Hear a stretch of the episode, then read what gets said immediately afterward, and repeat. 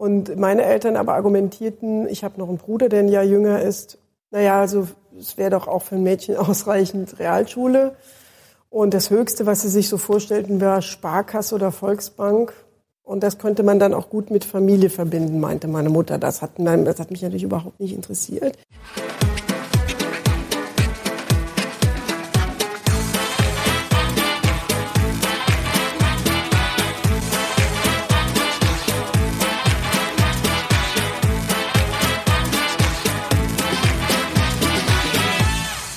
Willkommen zum Lila Podcast und zur dritten von fünf kurzen Folgen, die wir euch vom Barcamp Frauen, das am 18. Mai in Berlin stattgefunden hat, mitgebracht haben.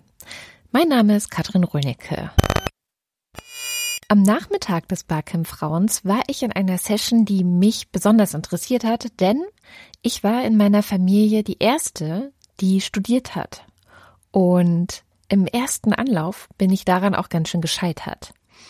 Im Nachhinein denke ich, dass es sehr viel daran lag, dass ich neben dem Studium zu viel anderes gemacht habe. Also ich habe studiert, aber ich habe auch gearbeitet, weil ich kein BAföG bekommen habe und ich war auch noch ehrenamtlich bei der Grünen Jugend engagiert und das gleich im Bundesvorstand. Man kann sich vielleicht vorstellen, dass das insgesamt ein bisschen zu viel war, so neben dem Studium, um sich auf das Studium, das auch noch ein naturwissenschaftliches Studium war, genug konzentrieren zu können. Am Ende habe ich das Studium abgebrochen, weil ich es einfach nicht schaffen konnte. Ich hatte einfach unterschätzt, was es eigentlich bedeutet und was es auch braucht zu studieren oder an wen ich mich wenden kann, wenn ich Probleme habe. Erst in meinem zweiten Anlauf habe ich einen Abschluss geschafft. Und zwar, weil ich inzwischen mehr Erfahrung, mehr Wissen, mehr Kontakt zu meinen eigenen Profs und auch ein Stipendium für den Rückenwind hatte, ich hatte vieles gelernt, aber erst nachdem ich einmal den Karren an die Wand gefahren hatte. Arbeiterkind.de ist eine Organisation, die sich für Bildungsgerechtigkeit einsetzt und eine Anlaufstelle für alle sein will, die als Erste in ihrer Familie studieren, so wie ich. Und zwar mit allen Problemen, die das dann mit sich bringen kann. Und Arbeiterkind.de hatten auf dem Barcamp Frauen eben einen Workshop. Direkt zu Beginn haben Hanna und Franziska von Arbeiterkind.de, die den Workshop geleitet haben, eine Folie gezeigt. Und auf dieser Folie war zu sehen, wie unterschiedlich die Bildungsbiografien von Kindern aus einem Akademikerhaushalt und Kindern aus einem Arbeiterhaushalt aussehen.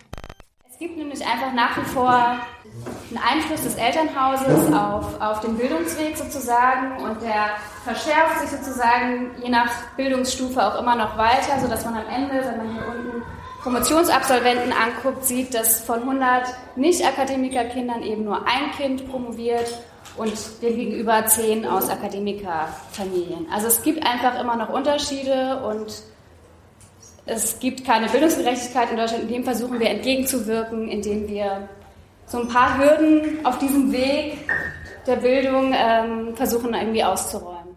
In ihrem Workshop haben Hanna und Franziska die anwesenden Frauen aber zunächst einmal gefragt, was sie glauben, welche Privilegien sie selbst vielleicht während ihres Studiums hatten. Netzwerk. Netzwerk, genau. Ich glaube, ein Privileg ist deutsche Muttersprache. Ähm, das Privileg, bildungsinteressierte Eltern zu haben. Ein weiteres Privileg ist, einen Arbeitsvertrag zu haben, weil ich ähm, auf einem Arbeitsvertrag promoviert habe. Ich musste nicht erklären, wie ich mir das irgendwie finanziere.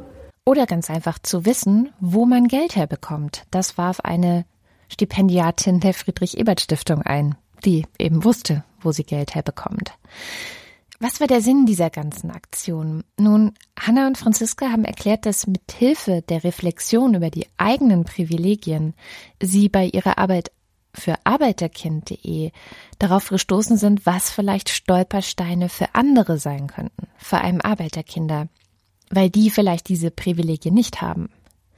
Hanna und Franziska haben dann ein paar dieser Stolpersteine vorgestellt, die ihnen in ihrer Arbeit immer wieder begegnen. Und das erste ist einfach der Informationsdefizit. Also das merken wir, wir gehen ja regelmäßig in Schulen und halten da Vorträge zum Thema Studium und geben Informationen und ganz zentral auch so zu Studienfinanzierungsfragen.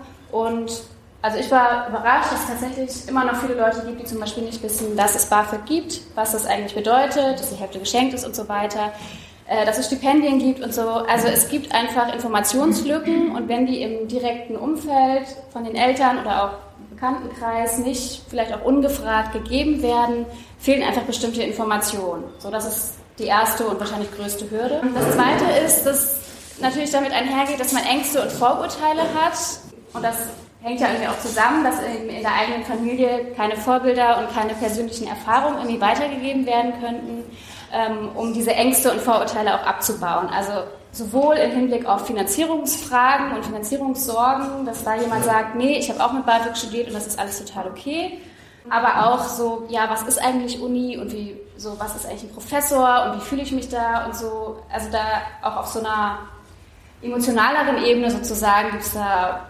Vorurteile und Ängste, die, ja, die einfach eine Hürde darstellen. Ganz ehrlich, auch ähm, Fragen, die man sich vielleicht noch nicht stellen kann. Man kommt, man kommt da irgendwo rein und manche wissen halt schon was und ähm, dann gibt es halt Fragen, die man sich selber gar nicht stellt und dann hat man die aber irgendwann im dritten, vierten Semester beantwortet bekommen, weil ja.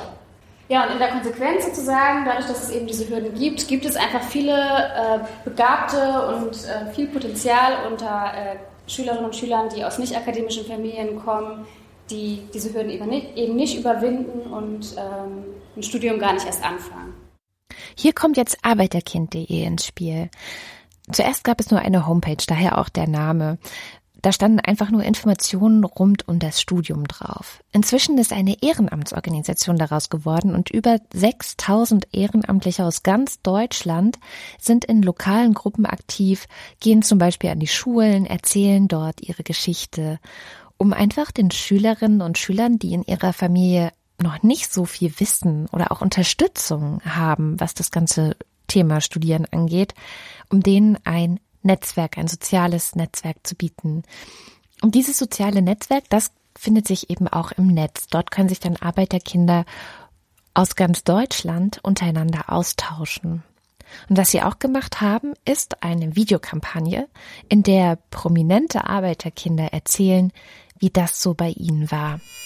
Mein Name ist Andrea Nahles. Ich bin die Bundesministerin für Arbeit und Soziales. Und ich bin die Erste, die in meiner Familie studiert hat. Ja, zum Beispiel Andrea Nahles. Wer hätte das gedacht? Und äh, Andrea Nahles hatte es tatsächlich gar nicht so einfach, wie man hier hören kann. Ja, erstmal bin ich aus der Eifel, aus einem kleinen Dorf mit 400, 500 Einwohnern. Wir haben eine Zwergschule, das heißt ähm, eine sehr kleine Schule und wir wurden dort unterrichtet, von einem Lehrer zwei Klassen zusammengepackt. Und dann bin ich von da aus auf die Realschule gegangen. Das hatte heftige Diskussionen vorher ausgelöst in der Familie, weil meine Mutter mich partout nicht aufs Gymnasium schicken wollte, weil dort meine beste Freundin aber hinging, wollte ich es unbedingt. Es hatte jetzt gar keinen bildungspolitischen Grund, sondern weil meine Freundin Anita zum Gymnasium ging und wir in der Grundschule dieselben Noten hatten. Und meine Eltern aber argumentierten, ich habe noch einen Bruder, der ein Jahr jünger ist. Naja, also es wäre doch auch für ein Mädchen ausreichend Realschule. Und das Höchste, was sie sich so vorstellten, war Sparkasse oder Volksbank. Und das könnte man dann auch gut mit Familie verbinden, meinte meine Mutter. Das hat, das hat mich natürlich überhaupt nicht interessiert. Und falls ihr jetzt denkt, naja, also aber diese Zeiten sind ja nun wirklich vorbei. Nein, die sind nicht überall und nicht für alle Familien vorbei. Es gibt immer noch vielleicht zum Beispiel in Einwanderungsfamilien, aber auch in vielen deutschen Familien einen ganz anderen Bildungshabitus als klar kann mein Kind einfach studieren. Natürlich soll meine Tochter einen Uniabschluss haben. Das Erzählen der eigenen Geschichte, das steht also hier im Vordergrund. Und damit wollen die Ehrenamtlichen bei arbeiterkind.de ermutigen und auch zeigen, dass sie es selbst oft nicht leicht hatten, zeigen, dass auch sie auf verschiedene Probleme gestoßen sind.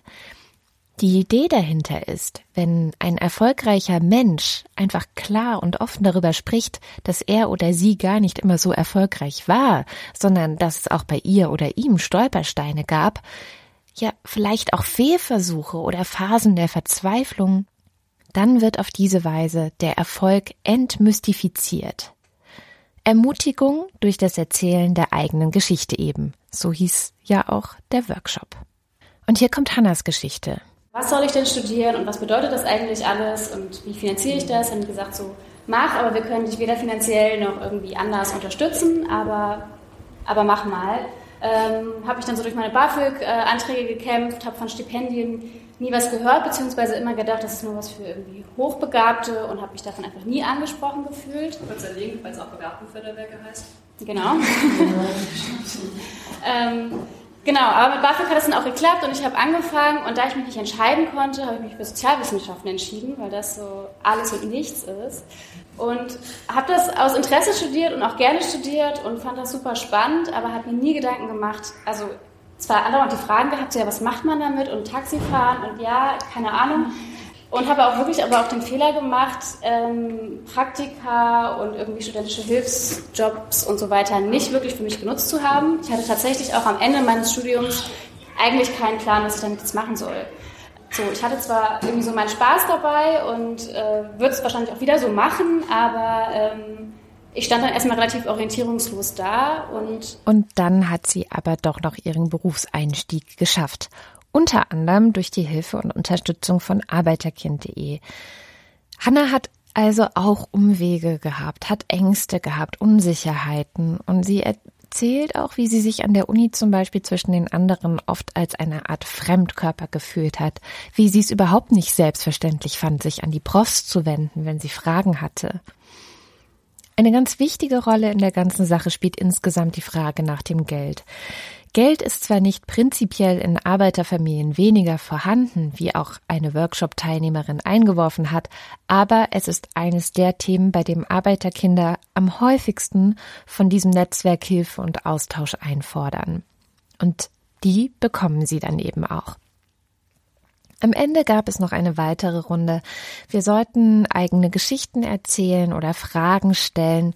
Und an der Stelle habe ich mich dann tatsächlich auch nochmal eingeworfen. Und zwar mit einer eigenen Geschichte samt Frage. Und zwar habe ich die Erfahrung gemacht, ich habe zuerst Biologie studiert und habe das dann aber auch irgendwann abgebrochen, aber ich habe immer wieder Professoren getroffen, es waren meistens Männer, die so sehr elitär und klassistisch dahergekommen sind und die auch irgendwie den Anspruch hatten, Studierende auszusieben. Also wenn Leute nicht gut genug sind oder so, das, das gehört so, dass Leute auch durchfallen und das ähm, die haben dann auch wirklich, glaube ich, vor allem Arbeiterkinder eher schlecht behandelt in diesem Studium. Gibt es da von euch auch Ansätze der Intervention in solchen Fällen? Also dass es irgendwie AnsprechpartnerInnen gibt und dass man sagt, an der Uni, ähm, da wird dann auch mit diesen Leuten mal geredet vielleicht oder so, weil das fand ich immer wahnsinnig frustrierend und auch demotivierend dann. Mit so einem Problem hätte ich mich vermutlich tatsächlich bei arbeiterkind.de melden können und eine gute Adresse gehabt, um mich zumindest auszutauschen und nicht ganz so alleine zu sein damit. Die beiden, Hanna und Franziska, erzählen, dass sie jetzt normalerweise nicht direkt zu einem Professor gehen und sagen, hier, Sie können doch nicht Arbeiterkinder so schlecht behandeln oder zu seinem oder ihren Vorgesetzten, aber dass sie eben versuchen mit einer betroffenen Person gemeinsam Lösungsansätze zu finden. Also, falls ihr in einer Situation seid, verzweifelt seid, nicht wisst, wie es weitergeht, es gibt 6000 Ehrenamtliche in ganz Deutschland, die sich darauf freuen, sich mit euch auszutauschen und mit ihrer Erfahrung zu helfen.